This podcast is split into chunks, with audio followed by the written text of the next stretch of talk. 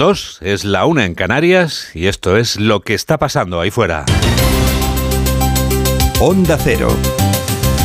Noticias fin de semana. Juan Diego Guerrero. Buenas tardes a todo el mundo. El fin del mundo. Cuando un terremoto hace temblar los cimientos de tu tierra, parece que ha llegado el fin del mundo.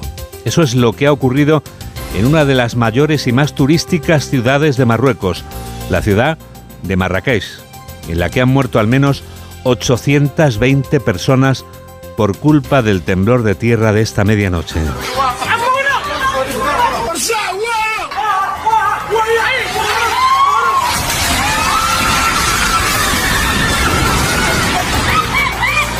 Así se vivía el terremoto en una de tantas casas del millón y medio de habitantes que tiene Marrakech, aunque ya tiene 820 menos habitantes por desgracia. A esas 820 personas que han perdido la vida se suman 672 heridos. Corresponsal de Onda Cero en Marruecos, Antonio Navarro. A esta hora del mediodía el país trata de asimilar como puede una de las mayores tragedias, acaso la mayor de su historia reciente, en ausencia aún de una locución pública por parte del rey, del jefe del gobierno o de alguno de los ministros del gabinete.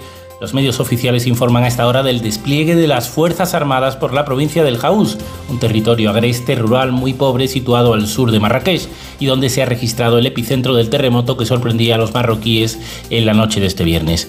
El hecho de que las zonas rurales hayan sido las más sacudidas augura necesariamente un incremento del balance de víctimas en las próximas horas, como reconocen las autoridades.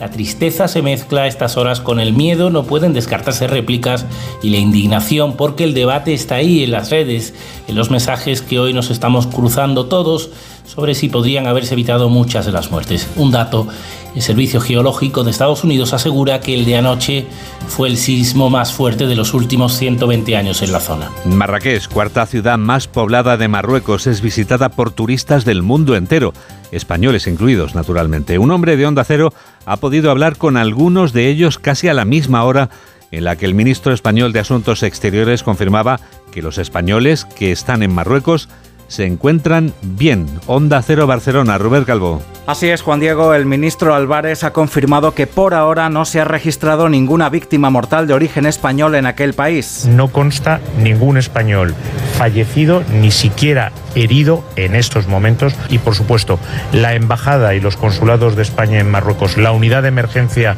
consular del Ministerio de Asuntos Exteriores, está plenamente operativa y muy especialmente el consulado en Casablanca, el consulado honorario en Marrakech y la embajada en Rabat.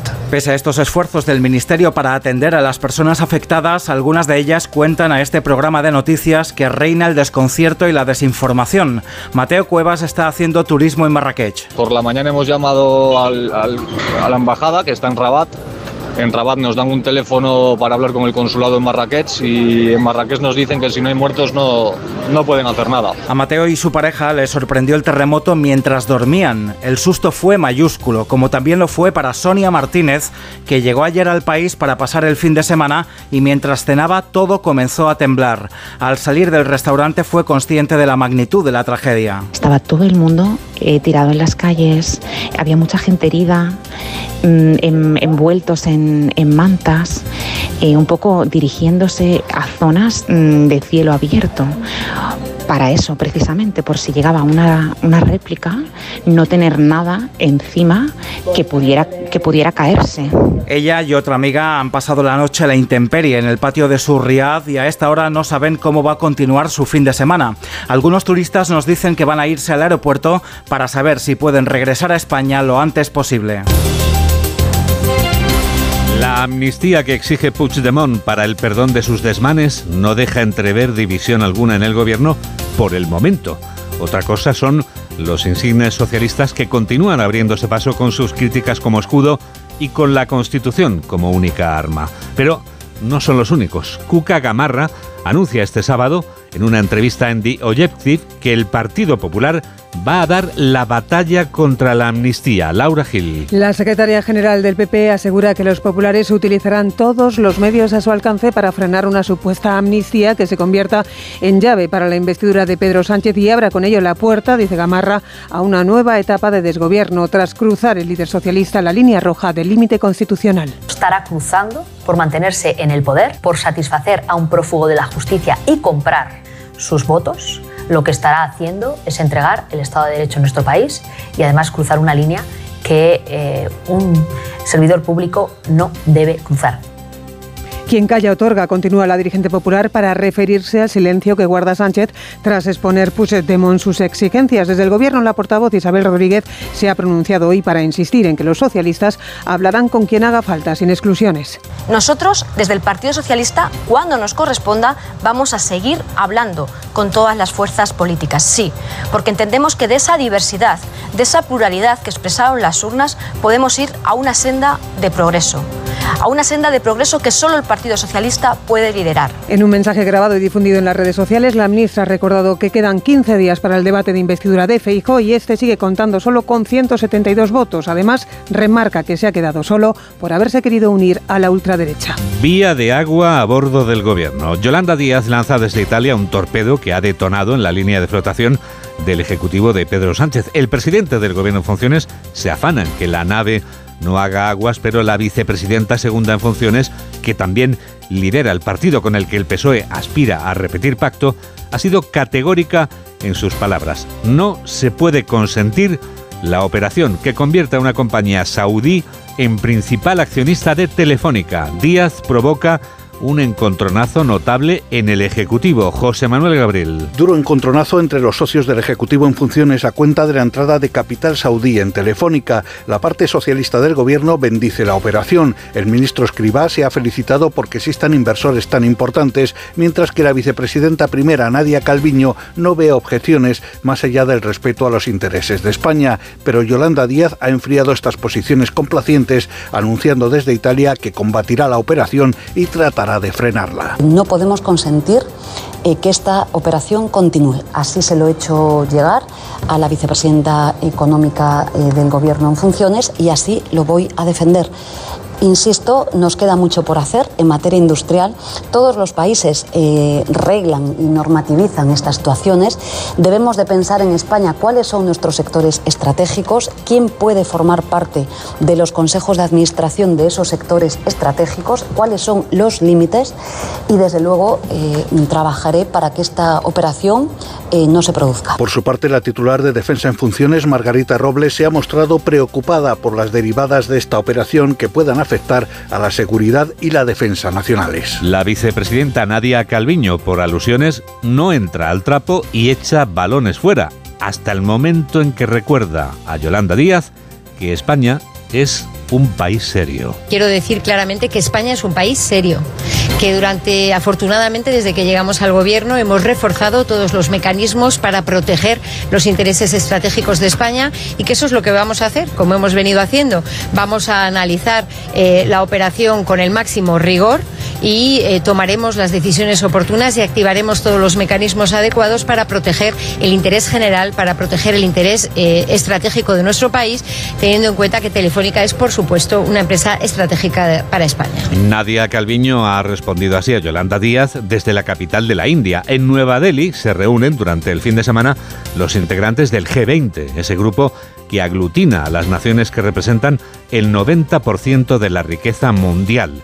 Los mandatarios más importantes del planeta han viajado hasta la India, que es la nación que lucha por abrirse paso como nueva potencia ahora mismo ante Rusia y China. Corresponsal de Onda Cero en el sur de Asia, Isabel Fuello. Y a última hora de esta primera jornada llegaba el consenso. Modi anunciaba lo que se pronosticaba poco probable, la primera declaración conjunta en la que se da prioridad al grupo sobre las grandes discrepancias con las que han convivido en el último año y medio. La guerra de Ucrania y las tensiones geopolíticas motivadas por el conflicto. Sin que hayan salido a la luz de aún detalles del texto acordado, Modi ha aprovechado la cumbre en India para liderar este desbloqueo y dar más protagonismo a las naciones con menos voz global. Y es que el grupo de los más poderosos anunciaron también hoy la incorporación de la Unión Africana como nuevo miembro permanente del G20. Estos acuerdos logran la atención mundial de esta cumbre que arrancaba sin grandes promesas tras conocerse las ausencias de Xi Jinping y Vladimir Putin y con ello una oportunidad para Biden y el bloque de Occidente de poder marcar su agenda. 80 ediciones lleva ya la Mostra de Venecia, el Festival Internacional de Cine de la Ciudad de los Canales, cuyo palmarés conoceremos dentro de tan solo unas horas, ha recibido a Juan Antonio Bayona, corresponsal de Onda Cero en Italia, Darío Menor. El Festival de Cine de Venecia cierra hoy su edición número 80 con La Sociedad de la Nieve, la nueva película con la que el director español Juan Antonio Bayona ofrece su visión sobre el accidente aéreo que sufrieron en 1972 en los Andes los miembros de un equipo de rugby de Uruguay. ¿Qué nos pasó? ¿Qué pasa cuando el mundo te abandona? La cinta de Bayona, que podrá verse próximamente en Netflix, se emite fuera de concurso y como broche de oro de la mostra, cuya ceremonia de entrega de premios comienza a las 7 de la tarde. En una edición marcada por la ausencia de estrellas de Hollywood debido a la huelga de actores, sí que han desfilado por el lido directores como Woody Allen y Roman Polanski que fueron recibidos con polémica. Entre las películas con posibilidades de hacerse con algún galardón destacan, según los críticos, Ferrari, Origin y La Tierra Prometida. Los cinco individuos a los que ha echado el guante la Guardia Civil en la provincia de Toledo han batido el récord de reventar cajeros con excavadora. Nos lo cuenta Yolanda Viladecans. Un récord de dos cajeros en 15 días en Borox. Para robar el dinero utilizaban una excavadora con la que reventaban los bancos. Actuaban, como explica Álvaro Gallardo, portavoz de la Guardia Civil, con mucha brutalidad. Con estas excavadoras que habían robado previamente arrancaron de cuajo y de forma muy violenta sin ningún tipo de miramiento los cajeros de estas dos entidades bancarias. Lo hicieron de madrugada en dos bancos de la misma localidad y con apenas dos semanas de diferencia. En el primero de ellos reventaron el cajero y accedieron al interior de la sucursal. A pesar de ser las dos y media de la madrugada, varios vecinos de la zona acudieron al lugar, se despertaron a causa del ruido y los fuertes golpes que provocaba la excavadora. Acudir a la Guardia Civil, eh, que evitó el robo no se llevaron el botín en el primer robo ni en el segundo atraco. Aquí lograron extraer la caja fuerte del banco llevándosela a rastras con la excavadora, pero tuvieron que abandonarla a pocos metros y los agentes la recuperaron con 4.000 euros dentro. Este grupo criminal robaba además en viviendas en la provincia de Toledo, sustrayendo joyas y relojes por valor superior a los 150.000 euros. ¿Frío o calor? ¿Rebequita o gafas de sol? Esa es la cuestión. ¿Y la respuesta cuál es, Mamen Rodríguez Astre? Paraguas y manga corta. El domingo, Juan Diego, es que vamos a repetir más lluvia en el centro y más chubascos en las comunidades cantábricas. Vamos a ver, esto no significa que vaya a estar todo el día lloviendo, se esperan chubascos ocasionales y débiles. Hará menos calor, pero seguiremos con abanico. Pasarán, por ejemplo, en Bilbao de los 35 de hoy a los 30 de mañana y el resto nos vamos a quedar cerca. Les hablamos ahora de las consecuencias del temporal desatado el domingo pasado en la Comunidad de Madrid y en la provincia de Toledo. Los cuerpos sin vida de dos de las tres personas desaparecidas por este temporal eran rescatadas este viernes. La tercera persona era una mujer que había sido arrastrada, arrastrada por una riada cuando circulaba en coche a la altura del municipio toledano de Valmojado. La Guardia Civil y la UME han encontrado esta misma mañana el cuerpo sin vida de una mujer en la zona en la que se buscaba a la desaparecida. Síguenos en Twitter en arroba noticias FDS. 2 y 14, 1 y 14 en Canarias. Llega el epílogo. El epílogo que firma Julián Cabrera. Hola Julián. Hola Juan Diego, muy buenas tardes. Bueno, pues ponemos epílogo a una semana que no es de arranque del curso político porque el pedaleo postelectoral no ha parado durante todo el verano, pero en la que ya hemos visto cómo van encajando algunas piezas de la hoja de ruta marcada para reeditar una investidura de Pedro Sánchez. De entrada con el viaje de toda una vicepresidenta del gobierno a Bruselas para negociar con un prófugo de la justicia las condiciones de esa investidura, con la amnistía por delante, hoy por hoy ilegal. Lo de Yolanda Díaz y su cordial encuentro con Puigdemont ha sido calificado de infamia incluso desde la vieja Guardia Socialista. Pero el debate sobre el carácter constitucional del indulto ya ha sido introducido en el patio político ante la opinión pública y con visos de conseguir en breve carta de normalidad. Felipe González lo resumía entrevistado por Alsina en un claro ejemplo. La carcoma corroe los cimientos del edificio y del Estado y este puede derrumbarse con los vecinos dentro. Ya son y cuarto, el momento ideal para el deporte. Noticias del deporte con David Camps. ¿Qué tal, David? ¿Qué tal, Juan Diego? Buenas tardes. La verdad es que me encantaría haberte contado, según me sentaba, que Carlos Alcaraz iba a jugar mañana a la final del Abierto de Estados Unidos de tenis frente a Novak Djokovic, pero Pero no ha podido ser. no ha podido ser. Ha perdido 6-7, 1-6, 6-3 y 3-6 ante el ruso Danil Medvedev y no va a poder revalidar el título conquistado el año pasado en Nueva York y además es baja para la Copa Davis que se juega la semana que viene en Valencia del 12 al 17 de septiembre. En su lugar acude Albert Ramos y quiero que escuches a Carlos Alcaraz que a sus 20 años hace esta reflexión después de perder, ojo, semifinales del Abierto de Estados Unidos. I thought that, uh, you know, right now I'm a better player to find Creí que era mejor jugador encontrando soluciones cuando el partido no va en la dirección adecuada para ti. Pero después de este partido he de cambiar mi mentalidad. Eh, no soy lo suficientemente maduro para afrontar este tipo de partidos. He de aprender de ello.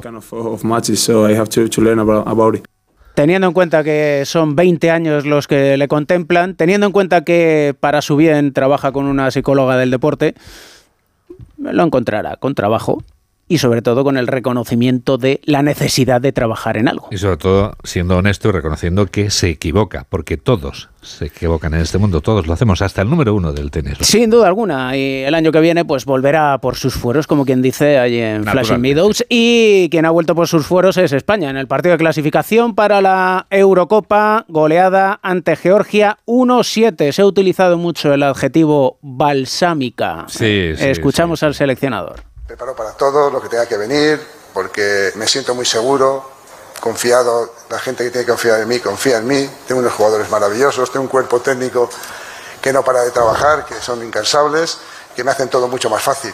Entonces, pues con esas herramientas, con esos argumentos, es difícil que pueda bajar los brazos y no lo haré. Incansables son Fernando Burgos, Alfredo Martínez con la selección española. Muy buenas tardes a los dos. ¿Qué tal, David? Buenas tardes. Hola, muy buenas tardes. Fernando dice que el seleccionador que está preparado para todo lo que pueda venir, no sé si estaba preparado para las lesiones. A ver, una vez acabado el partido estaba preparado para que tanto Dani Olmo como Marco Asensio a la llegada a Madrid durmieran algo y esta mañana se les realizó. Estaba claro desde anoche que tanto uno como otro iban a abandonar este sábado la concentración del equipo nacional. Ambos se lesionaron prácticamente en el mismo minuto, fueron sustituidos en el 43 de la primera parte por Lamin Yamal y por Nico Williams. Eh, Dani Olmo en el gol que marcó en el minuto 37 sufrió un problema en el ligamento lateral interno de su rodilla derecha, eh, se marchó al vestuario con esa rodilla vendada y no se pueden correr riesgos.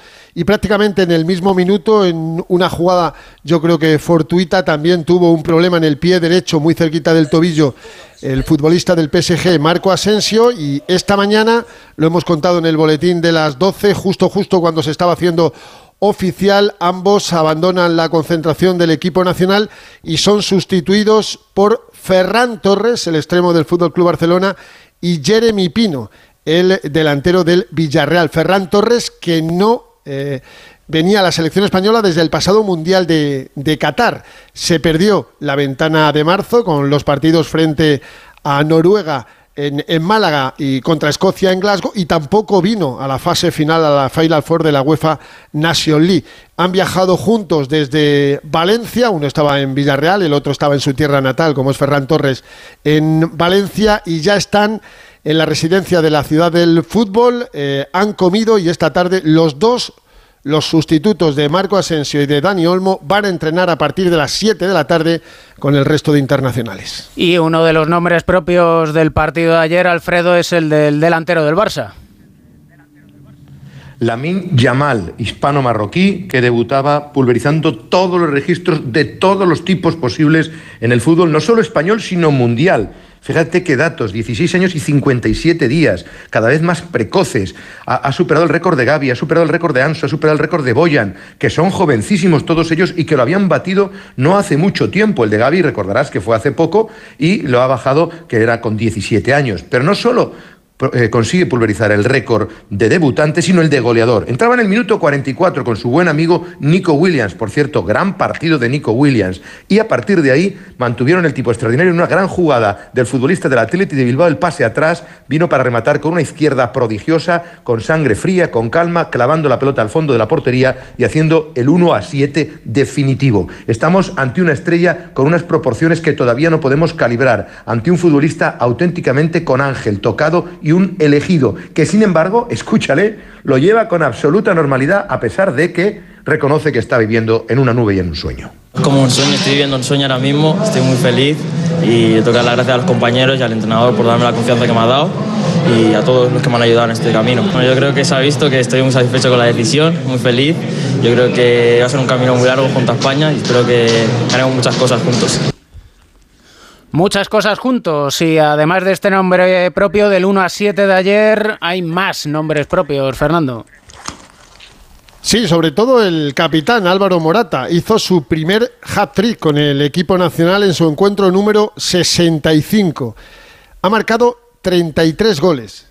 Eso significa que marca un gol cada dos encuentros, que es una auténtica barbaridad. Lleva el 7, pero es el auténtico 9 de Luis de la Fuente. Él fue el estilete, pero España se marcó uno de los mejores partidos, diría yo, de los últimos 10 años, de la última década, sin lugar a dudas, en un campo muy complicado por la lluvia frente a un rival que siempre allí en Tiflis nos lo había puesto muy caro, pero muy caro a todas las selecciones españolas, incluso a la campeona del mundo ayer por, por 2012. España se marcó de principio a fin, salvo los 10 primeros minutos de la segunda parte, pues disparó 33 veces a puerta, hizo 7 goles, Mamardasvili hizo 7 paradones, eh, hubo dos postes, o sea que España pudo perfectamente marcar 10, 11 o 12 goles si no es por el guardameta del Valencia. Partido completísimo en el mejor momento posible, porque esto allana muy mucho el camino directo hacia la Eurocopa del próximo año en, en Alemania. Y sí, hubo muchos protagonistas, decía Alfredo Lamín Yamal, evidentemente, eh, también Dani Olmo, que llevaba 40 minutos sensacional, Carvajal, que acabó con el brazalete, está en un momento de forma impecable, también muy bien Gallá, el único error de Unai Simón en el tanto de los georgianos, pero se llevó el balón firmado por todos, primer hat de Morata, que estaba así de contento. Veía las fotos de, todos ellos y, y, para mí es un orgullo pues estar ahí con nombres como Hierro, Morientes, Sergio Ramos, que han hecho historia en el fútbol español. Obviamente que me hace mucha ilusión, pero, pero prefiero ganar una Eurocopa o, un Mundial y, que metan los goles otros. Quiero tener fotos en casa con, con, títulos, como es la Nations League, que para mí tiene un valor increíble, aunque para mucha gente a lo mejor no, pero, pero es un, un premio a un recorrido muy largo y de muchos años. Estoy muy orgulloso cuando juegas con grandes jugadores y jugamos en equipo, es, es increíble, así que estoy muy feliz, muy feliz también por Nico, por Dani Olmo, que ha marcado también y por Lamin, que la verdad que yo con 16 años eh, tengo buen recuerdo bastante, bastante diferente, lleva una buena empanada y él es, increíble que está aquí ya compitiendo para ser titular en la selección española, en el Barcelona y nos alegramos mucho. Eh, ha sido una semana difícil y complicada, empezando por aquel comunicado del lunes. Habéis entrenado solo dos días porque ayer no pudisteis. ¿Imaginabais que ibais a dar este recital bajo la lluvia de Tiflis porque ha sido uno de los partidos más completos de España en toda su historia? Bueno, sabíamos que íbamos a tener más ganas de lo normal, seguro, de ver la pelota, porque ayer no teníamos botas ni guantes. Pero bueno, si, a ver si se pierden más veces. Mientras que lleguen el día del partido y juguemos así, es, broma. Al final hay que adaptarse a las situaciones, estiramos, nos divertimos ayer, nos quitamos tensión del viaje y, y nada, hay que pensar ya en el siguiente partido, hay que estar en la Eurocopa porque nunca, nunca está fácil. Hay grandes selecciones que vosotros sabéis que se quedan siempre, algunas se quedan siempre fuera. ¿Y cómo queda el grupo, Alfredo? Pues mira, decía Fernando, y es verdad, se nos ha llenado bastante el camino. A mí me parece que es una victoria fundamental para la clasificación y además la diferencia de goles nos puede servir incluso para el otro gran desafío que sería ser primero. Ahora mismo es líder Escocia, que ayer también ganó ante Chipre pleno 5 de 5, un arranque sensacional los escoceses que están ya prácticamente clasificados.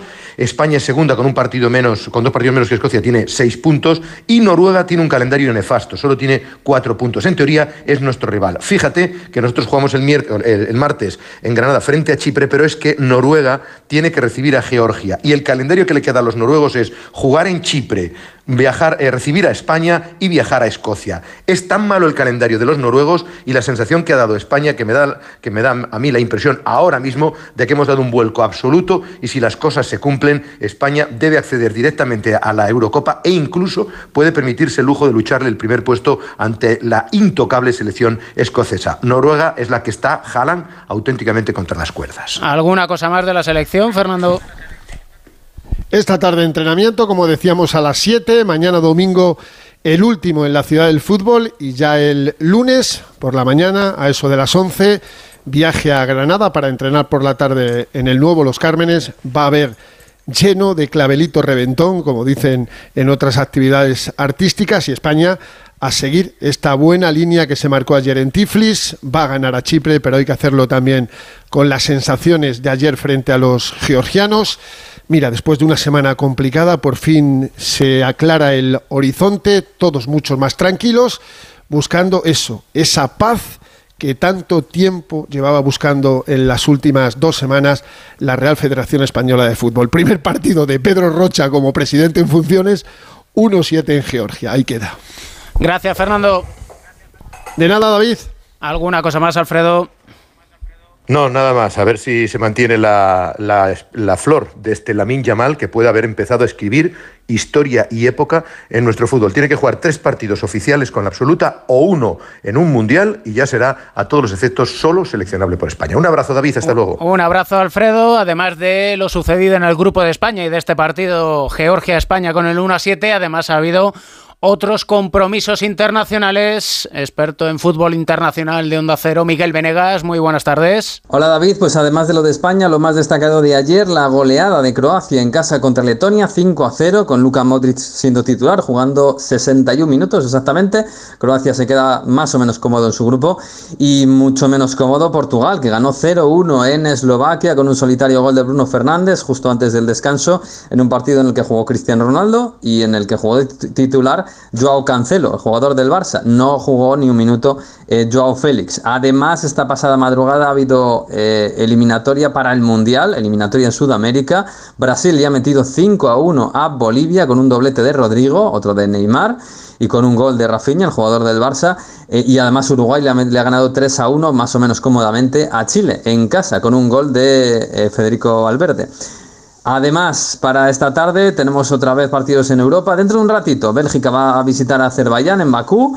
Y lo más destacado, a las 6 de la tarde, Inglaterra visita a Ucrania, no en Ucrania, sino en Proclub, en Polonia.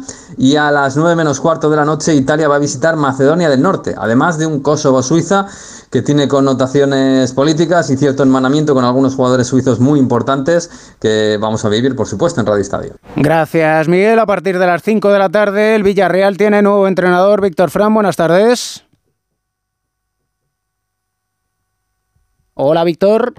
¿Qué tal, David? Buenas tardes. Ya tiene el Villarreal sustituto para Quique Setién en el banquillo y no será otro que José Rojo Martín Pacheta, el ex técnico del Valladolid que firma para esta temporada. Se hará oficial esta tarde después de una semana que ha estado marcada por poco menos que un casting de entrenadores donde el más mediático de todos era el de Raúl González Blanco. Ayer hubo incluso una comunicación telemática entre el club y el técnico del Castilla, aunque es cierto que desde el Villarreal siempre dejaron claro que era una opción más de las varias que manejó el equipo amarillo. Gracias, Víctor. Además, Gran Premio de San Marino de Motociclismo. Chechu Lázaro, buenas tardes. ¿Qué tal, David? Buenas tardes. Pues acaba de terminar en estos momentos la Q2, esa lucha por la pole en la categoría intermedia y Celestino Viete, el piloto local, ha evitado el pleno español hoy en Misano porque ha logrado la pole en el último instante. Le ha arrebatado la, mejor vuelta a Pedro Acosta, que ha quedado segundo. En cualquier caso, segundo Acosta, tercero Manu González, cuarto saldrá Caneta. Así que los españoles muy bien en esta categoría intermedia. Antes habíamos tenido la pole también en Moto 3 de Jaume Masia y sobre todo la pole de MotoGP esta mañana a primera hora de Jorge Martín, que ha marcado un tiempazo. Ha habido pleno de Ducatis en esa primera fila. En la carrera sprint que partirá que empezar a las 3. Está Jorge Martín, está Marco Bezzecchi. Tercero saldrá el campeón Bañaya. Y desde la segunda fila, tres españoles. Mabri Viñales, un tal Dani Pedrosa que saldrá quinto y Alice Espargaro que será sexto. Luego te escuchamos en el Radio Estadio a partir de las 5, Chechu. Un abrazo. Y además tendremos, Juan Diego, fútbol en segunda división, porque es la quinta jornada, jugado anoche, Levante 1, Español 4.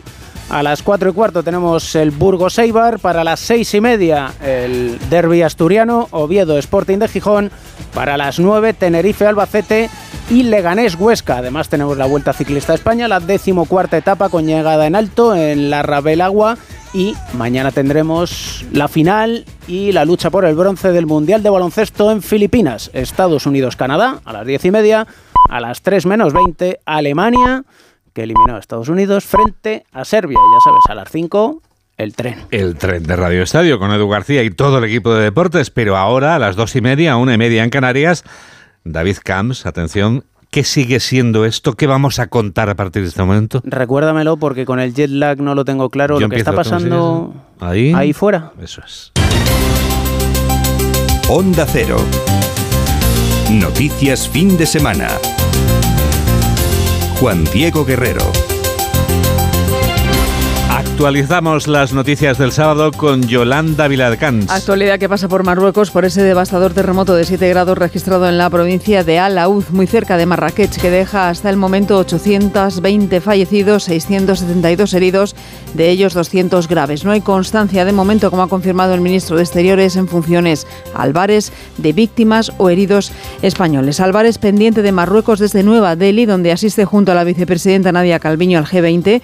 Desde allí, Calviño ha vuelto a insistir en que España analizará la compra del 10% de Telefónica por parte de la Teleco Saudí STC con máximo rigor sin responder a Yolanda Díaz. Desde el Partido Popular, entrevista en The Objective con su secretaria general Cuca Gamarra, insiste en que su partido dará la batalla contra la amnistía que quiere Puigdemont. Actualidad además porque la delegación del Gobierno de Madrid informa que se ha encontrado un cadáver en el pantano de San Juan. Se trata de un varón de mediana edad y se está procediendo a su identificación y verificación por si tuviera vinculación con la pasada Dana. Tenemos toda la radio por delante. Síguenos en Facebook en Noticias Fin de Semana Onda Cero. Es como el fin del mundo. Cuando un terremoto hace temblar los cimientos de tu tierra, parece que hubiera llegado el fin del mundo. Eso es lo que ha ocurrido en una de las mayores y más turísticas ciudades de Marruecos, la ciudad de Marrakech, en la que han muerto al menos 820 personas por culpa del temblor de tierra de esta medianoche.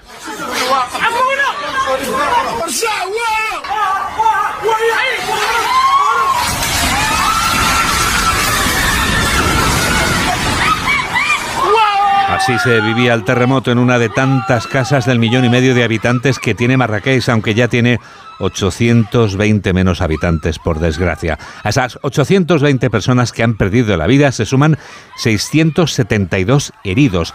Enseguida viajamos a Marruecos, pero antes...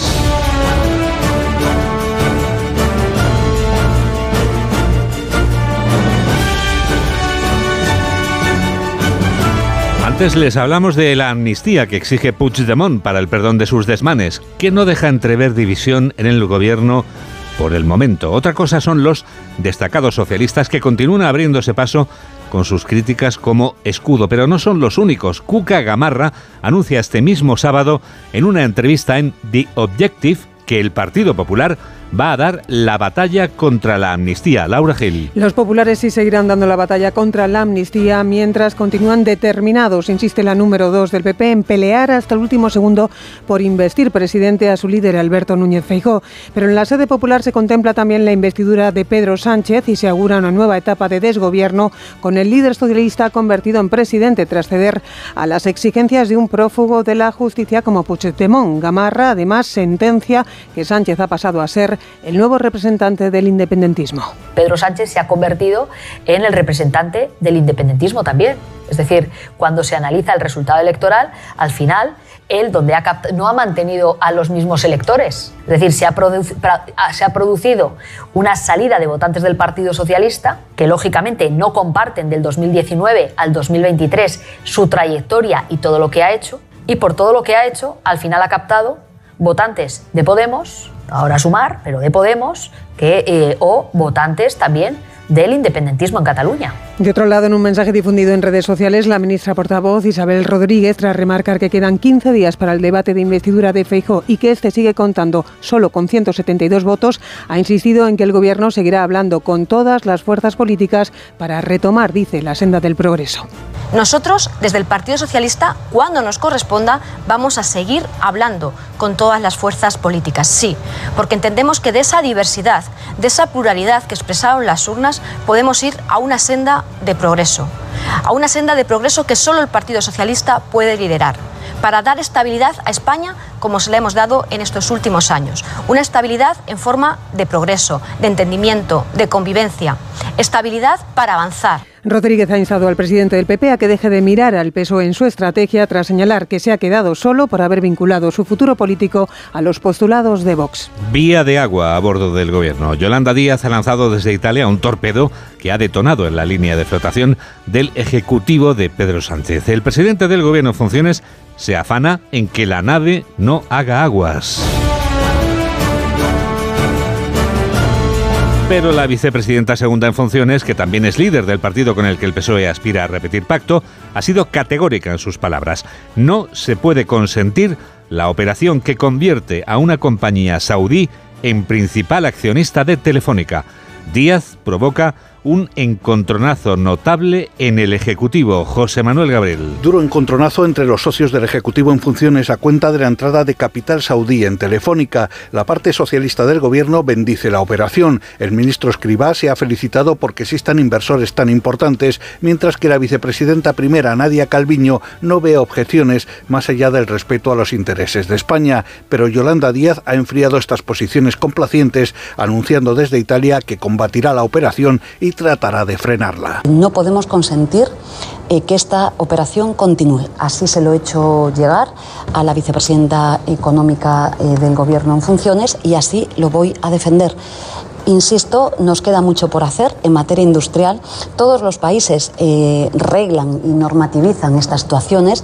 Debemos de pensar en España cuáles son nuestros sectores estratégicos, quién puede formar parte de los consejos de administración de esos sectores estratégicos, cuáles son los límites y desde luego eh, trabajaré para que esta operación eh, no se produzca. Por su parte, la titular de Defensa en Funciones, Margarita Robles, se ha mostrado preocupada por las derivadas de esta operación que puedan afectar afectar a la seguridad y la defensa nacionales. La vicepresidenta Nadia Calviño, por alusiones, no entra al trapo y echa balones fuera hasta el momento en que desde Nueva Delhi, donde se encuentra en la reunión del G20, recuerda a Yolanda Díaz que España es un país serio. Quiero decir claramente que España es un país serio, que durante, afortunadamente, desde que llegamos al gobierno, hemos reforzado todos los mecanismos para proteger los intereses estratégicos de España y que eso es lo que vamos a hacer, como hemos venido haciendo. Vamos a analizar eh, la operación con el máximo rigor y eh, tomaremos las decisiones oportunas y activaremos todos los mecanismos adecuados para proteger el interés general, para proteger el interés eh, estratégico de nuestro país, teniendo en cuenta que Telefónica es, por supuesto, una empresa estratégica para España. 3 menos 22, 2 menos 22 en Canarias. Enseguida damos la vuelta al mundo en 80 segundos. Hola, soy Matías Prats y yo también escucho Noticias Fin de Semana con Juan Diego Guerrero.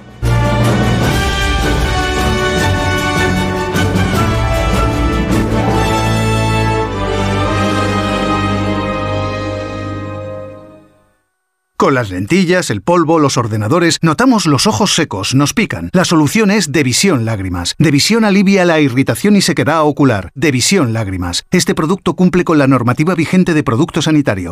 Entonces con el móvil puedo ver si mis hijos han llegado a casa o si han puesto la alarma al irse. Claro, puedes verlo todo cuando quieras. Con la app ves si está conectada la alarma y con las cámaras puedes ver si están ellos o no. ¿Mm? Además, con los sensores de puertas y ventanas sabes si está toda la casa cerrada. Es así de fácil. Y para cualquier otra cosa puedes avisarnos que nosotros siempre estamos al otro lado. Protege tu hogar frente a robos y ocupaciones con la alarma de Securitas Direct. Llama ahora al 900-272-272. Síguenos en Twitter en arroba noticias FDS. Es el momento del Foreign Affairs. Noticias del resto del mundo. ¿Dónde empezamos, Mamen? Lo hacemos en Marruecos, donde la cifra de muertos no para de aumentar. Ya son 820 y 672 los heridos. 250 están graves, la mayoría en zonas de montaña de difícil acceso. A las 11 horas a las 23 horas y 11 minutos el suelo se movía bajo los pies de los marroquíes. El temblor se ha sentido desde Marrakech hasta Rabat. Mohamed VI, a quien el terremoto ha pillado en Francia, según varios medios africanos, ordena el despliegue urgente del ejército en las zonas afectadas. La última hora la cuenta nuestro corresponsal en Rabat, Antonio Navarro. A esta hora del mediodía el país trata de asimilar como puede una de las mayores tragedias, acaso la mayor de su historia reciente, en ausencia aún de una locución pública por parte del rey, del jefe del gobierno o de alguno de los ministros del gabinete. Los medios oficiales informan a esta hora del despliegue de las Fuerzas Armadas por la provincia del Haus, un territorio agreste rural muy pobre situado al sur de Marrakech y donde se ha registrado el epicentro del terremoto que sorprendía a los marroquíes la noche de este viernes. El hecho de que las zonas rurales hayan sido las más sacudidas augura necesariamente un incremento del balance de víctimas en las próximas horas, como reconocen las autoridades. La tristeza se mezcla a estas horas con el miedo, no pueden descartarse réplicas y la indignación porque el debate está ahí en las redes, en los mensajes que hoy nos estamos cruzando todos sobre si podrían haberse evitado muchas de las muertes. Un dato, el Servicio Geológico de Estados Unidos asegura que el de anoche fue el sismo más fuerte de los últimos 120 años en la zona. ¿Qué sabemos, Mamen, de los españoles? El encargado de contarnos la situación ha sido el ministro de Exteriores. Dice Álvarez que no tiene constancia por ahora de fallecidos ni de heridos españoles. Los 18.000 registrados están bien. No consta ningún español fallecido, ni siquiera herido en estos momentos, vuelvo a subrayar, y por supuesto la Embajada y los consulados de España en Marruecos, la unidad de emergencia consular del Ministerio de Asuntos Exteriores está plenamente operativa y muy especialmente el consulado en Casablanca, el consulado honorario en Marrakech y la embajada en Rabat. Otra cosa son los turistas. Les pide que se pongan en contacto con Emergencias Consular en el 91 0001249. Ellos o sus familiares desde España. Onda Cero ha contactado con turistas españoles y esto es lo que nos ha contado uno de ellos. El momento de ahora es un caos total. Eh, sí que es cierto que la ciudad parece que tiene normalidad. Eh, pero no sabemos qué hacer. Eh, por la mañana hemos llamado al- a la embajada que está en Rabat. En Rabat nos dan un teléfono para hablar con el consulado en Marrakech y en Marrakech nos dicen que si no hay muertos no, no pueden hacer nada. España pone a disposición la UME, la embajada y lo que necesiten. De momento, Juan Diego Marruecos no ha pedido nada. ¿Cómo está la situación, Mamen? Pues tras una trágica noche al raso, creo que la palabra que mejor define el día es en shock. Hay graves daños materiales, se han derribado edificios y provocado que la gente huyera de sus hogares. La casa se sacudió agresivamente. Todos estaban asustados y yo estaba en shock y no entendía lo que estaba pasando. Pensé que era solo mi casa la que se movía porque es frágil y vieja. Escuché a la gente gritar y todos salieron de sus casas. La calle está llena de gente y mujeres gritando, eso es lo que pasó. Incluso ahora la gente no puede volver a casa porque todavía tienen miedo por el último golpe. El primer golpe ni lo sentimos. La gente no puede regresar a sus casas porque todavía tienen miedo. El segundo golpe, creo que magnitud 7, no es fácil.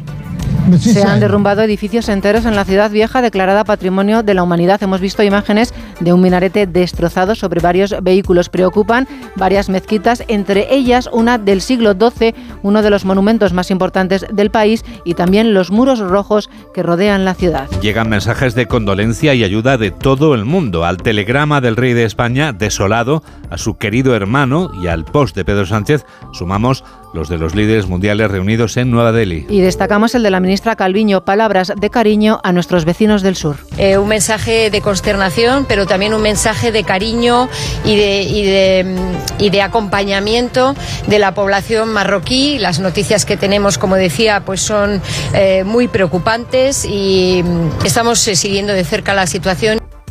El terremoto se ha sentido en Argelia, Mauritania y aquí en España.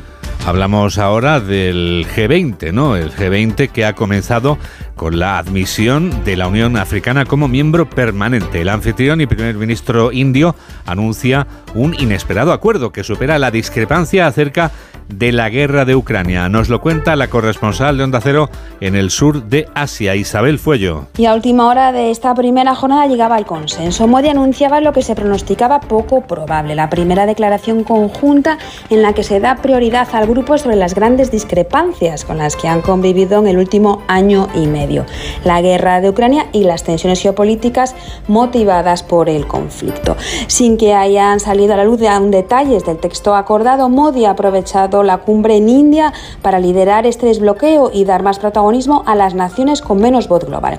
Y es que el grupo de los más poderosos anunciaron también hoy la incorporación de la Unión Africana como nuevo miembro permanente del G20.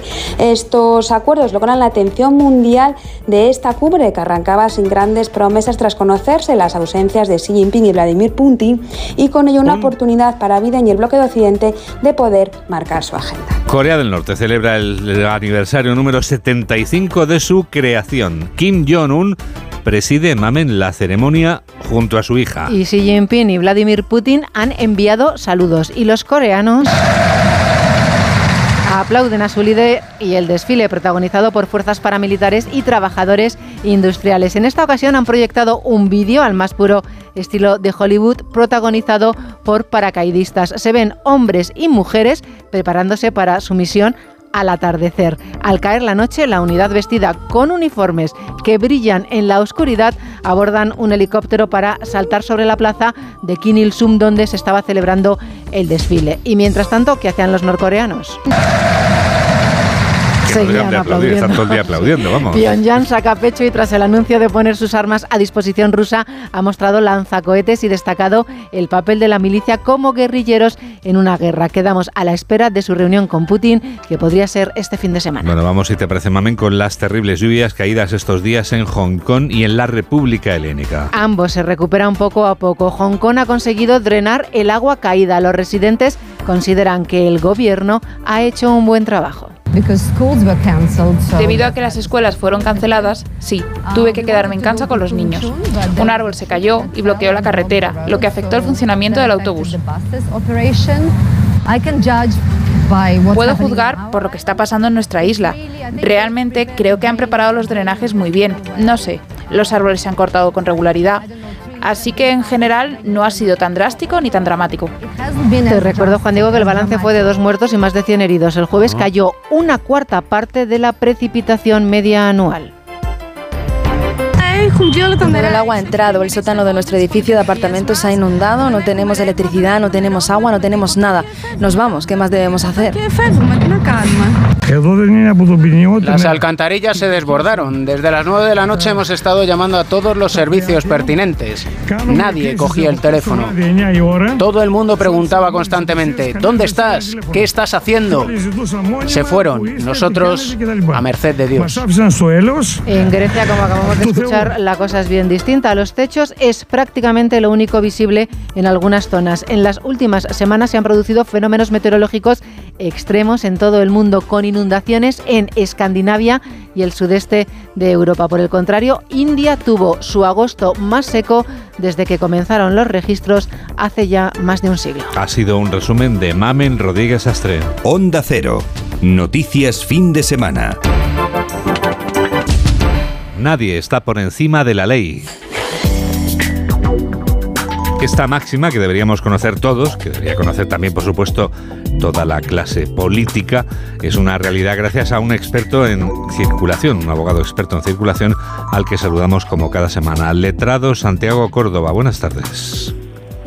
Muy buenas tardes. Santi, ¿de qué nos hablas esta semana, querido? Pues mira, eh, un vehículo a motor, un automóvil, etcétera, per se ni se considera domicilio ni su registro por la policía goza de la protección constitucional del derecho a la intimidad, es decir, puede ser registrado sin autorización judicial. Ahora bien, excepcionalmente cumpliendo unos requisitos, sí podría considerarse domicilio y gozar de esa protección de la Constitución. Por ejemplo, el propietario de un vehículo averiado, deteriorado y sin seguro lo estaciona permanentemente en la vía pública y lo utiliza como domicilio por falta de recursos para disfrutar de una vivienda digna. Sería igual, eh, sería, ilegal, por ejemplo, que la guía municipal, la grúa municipal, te quiero decirte, la grúa municipal lo retirase, Santi. Pues mira, eh, según una sentencia de un tribunal de justicia, la actuación de la grúa no supuso en ningún caso violación del derecho a la libertad de residencia, ya que el ejercicio de ese derecho no es absoluto. Tiene como límites los derechos de la colectividad en relación, por ejemplo, con la salubridad, medioambientales, etcétera. Pero además tampoco supuso violación del domicilio, ya que no se accedió al interior del vehículo, en cuyo caso yo opino que podría violarse la intimidad del morador. En este caso, se trató simplemente del traslado del vehículo de un lugar a otro. Pues te lo agradecemos mucho, querido Santiago. Santi, cuídate mucho y hasta la semana que viene. Un abrazo muy grande. Muy buenas tardes. 3 menos 10, 2 menos 10 en Canarias. Enseguida les damos una buena noticia. Hola, soy Gema Ruiz y yo no tengo dudas. Si quiero informarme de lo que pasa en el mundo entero, escucho a Juan Diego Guerrero.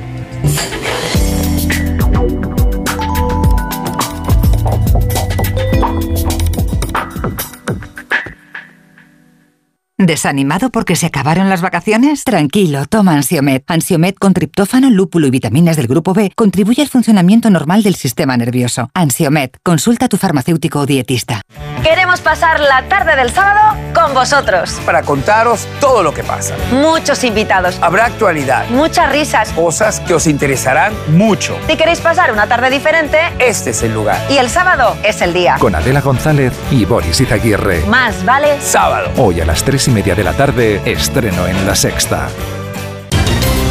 Síguenos en Facebook en Noticias Fin de Semana Onda Cero.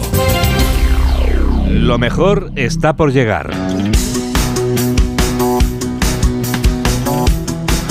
Vamos a recuperar el espacio que destinábamos a dar buenas noticias en aquellos terribles años de la crisis desatada en 2008, pero con otro envoltorio y con otro mensaje, pero también cargado de esperanza. Lo mejor está por llegar. Por eso, ahora son Soles. El programa que conduce Sonsoles Onega en Antena 3 no solo reina las tardes de la tele, también lo hace este mismo sábado en el Festival Nacional de Televisión que hoy se clausura en Vitoria-Gasteiz con esta buena noticia para los espectadores de Sonsoles y para A3 Media. Desde Vitoria-Gasteiz, Miriam Montero. Se despide el Festival de Televisión de Vitoria-Gasteiz por todo lo alto con la nueva temporada de Y ahora Sonsoles en Antena 3 Televisión, que se ha consolidado en su primera temporada como líder absoluto de las tardes. Sonsoles Onega recibirá esta tarde en Vitoria el premio Joan Ramón Mainat. Lola Molina es directora de antena de A3 Media Televisión. Recibe ella el premio Mainat en la gala de clausura y como dices tenemos a más otros, otros premios en el festival, como a más, a, Singer, a para siempre, premio EISG a Patrick Criado por Noches de Tefía, ¿verdad? Segundo año consecutivo que el Festival de Televisión de Vitoria-Gasteiz premia la trayectoria de una profesional de esta casa. El año pasado fue Sandra Golpe quien recibió este galardón.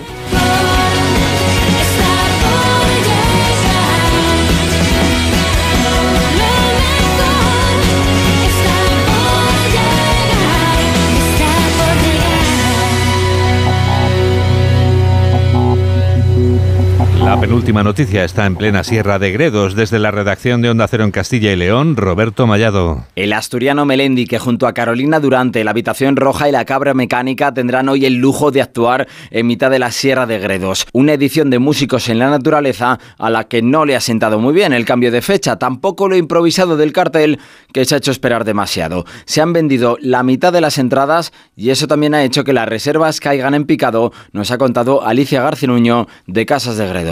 Siempre se había llenado todo lo que, pues alrededor de 30 kilómetros a la redonda, siempre ha estado lleno. Unos años eh, depende a lo mejor del cartel. Así que prefieren que el festival retome la fecha anterior, en el mes de junio, y si se puede, con el tirón de grupos internacionales. Mientras hoy le toca el turno a los artistas españoles. Es la hora ideal para hablar de libros.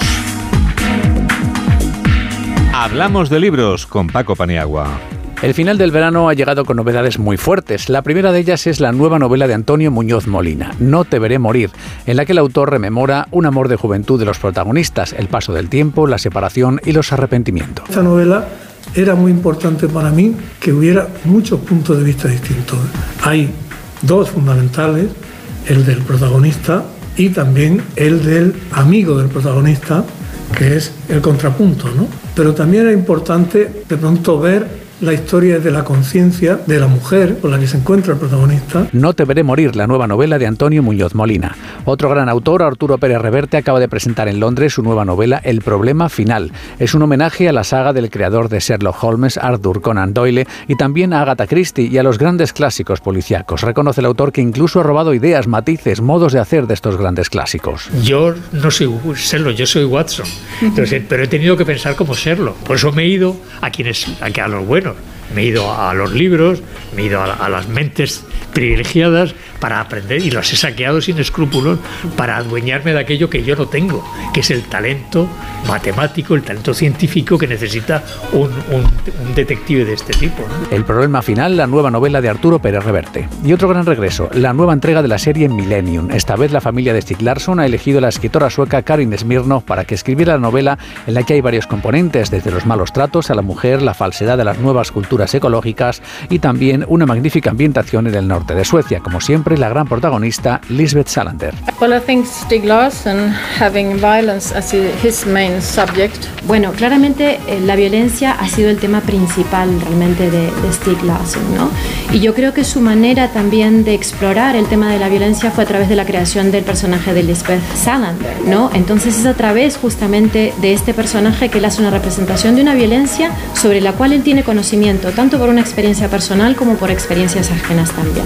Las garras del águila de Karin Smirnov, la nueva entrega de la saga Millennium de Misterio Sueco. Tú que estás a ese lado de la radio, también escuchas este programa de noticias que produce Mamen Rodríguez Astre y que realiza Gemma Esteban aquí, en Onda Cero, en la radio.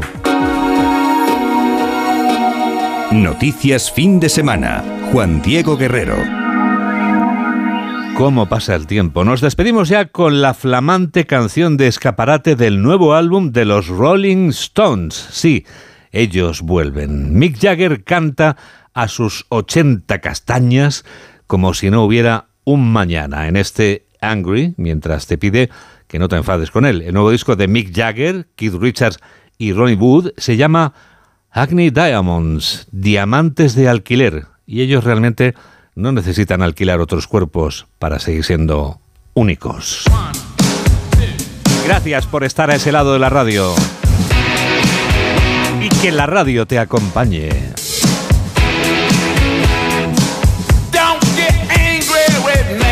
Adiós.